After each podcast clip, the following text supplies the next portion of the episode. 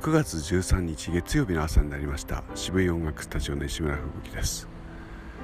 え昨日から、えー、地図上ですね時計の反対回りにこう朝歩いたり走ったりしていたものを、えー、時計回りに変えました。まず気が付くことは、えー、見える景色が全く違うということ。それから見たこともない傾斜を感じるということ。今まで全然意識していなかったもんだなというのをまざまざと感じる、え、朝です、えー、セミが鳴いていません。季節はどうなってしまうんでしょうか、えー、天気予報まだ見ていませんけれどもまだ暖かい日が続くんだとは思っています。さて、え月の中で穏やかな週に始まりますけれどもえ今週末はまた、え無観客配信のライブがありますので、えその準備を、えやりたいと思います。今週今日から、えどんな準備になるかしら。そうだな。